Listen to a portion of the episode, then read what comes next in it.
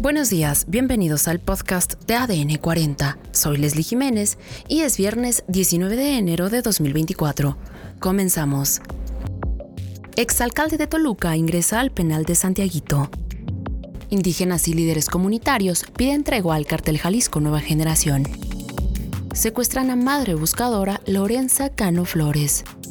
Pero antes, en nuestro tema principal, ocurrió un ataque de Pakistán contra supuestos grupos insurgentes en suelo iraní la madrugada del día de ayer, dejando hasta el momento nueve personas muertas, indicó el gobierno de Irán.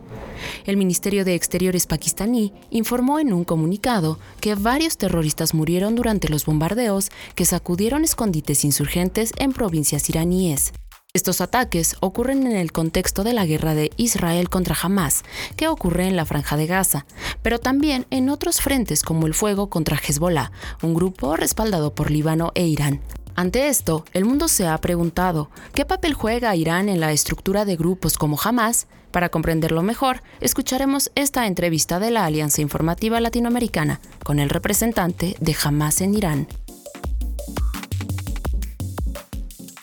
Hamas no es subsidiario de Irán y la cuestión palestina ha sido apoyada por los iraníes mucho antes de la creación de esa organización, según Khaled Kadoumi, representante de Hamas en Irán. El conflicto armado entre Israel y Hamas se ha desarrollado principalmente en la franja de Gaza y sus alrededores desde el 7 de octubre de 2023, aunque también se han producido enfrentamientos en la Cisjordania ocupada y en la frontera entre Israel y el Líbano.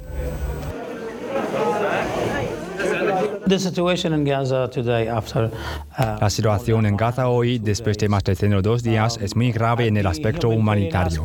Estamos esperando que la comunidad internacional venga e intervenga a favor de los justos, a favor de poner fin a la única fuerza de ocupación que queda después de la Segunda Guerra Mundial, es decir, Israel.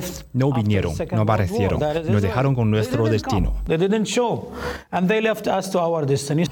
En la entrevista, el representante de Hamas también dio detalles sobre las relaciones de su organización con Irán, ya que funcionarios estadounidenses han acusado repetidamente a la República Islámica de brindar apoyo a las operaciones militares de Hamas.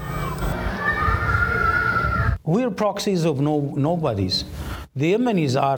somos subsidiarios de nadie. Los yemeníes son tan libres como cualquier nación libre del mundo. No son subsidiarios de nadie. Los libaneses y los iraquíes son seres humanos independientes, seres humanos libres. Cuando atacas o luchas contra los injustos o luchas contra las fuerzas de mal, entonces te acusan de ser subsidiario de alguien. Ya sabes, las nociones humanas son universales.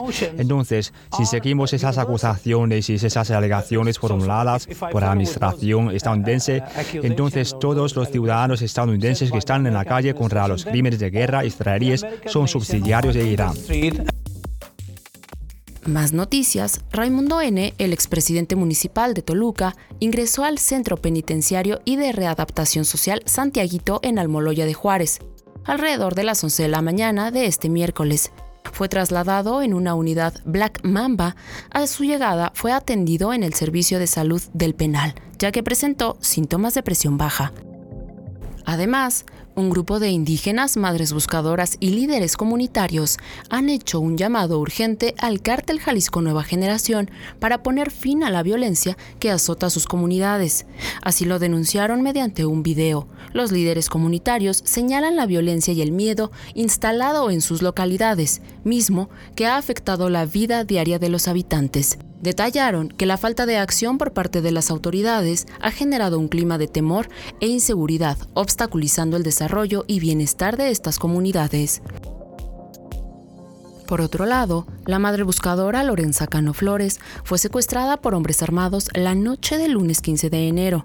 Los sujetos mataron a su hijo y a su esposo, que intentaron evitar que se la llevaran por la fuerza. Este hecho sucedió en la colonia Ampliación El Cerrito, donde hombres con armas largas entraron a su domicilio y se llevaron por la fuerza a Cano Flores. El secretario de Gobierno del Estado de Guanajuato, Jesús Oviedo, dijo que han activado los protocolos de búsqueda para localizar a Lorenza Cano Flores. Hasta el cierre de esta edición se desconoce su paradero. Y en los deportes, el mediocampista Andrés Guardado regresa al fútbol mexicano con su incorporación al Club León. Esto fue todo por hoy en el podcast de ADN 40. Soy Leslie Jiménez y recuerda seguir a ADN 40 en Spotify, Apple o tu plataforma de audio favorita.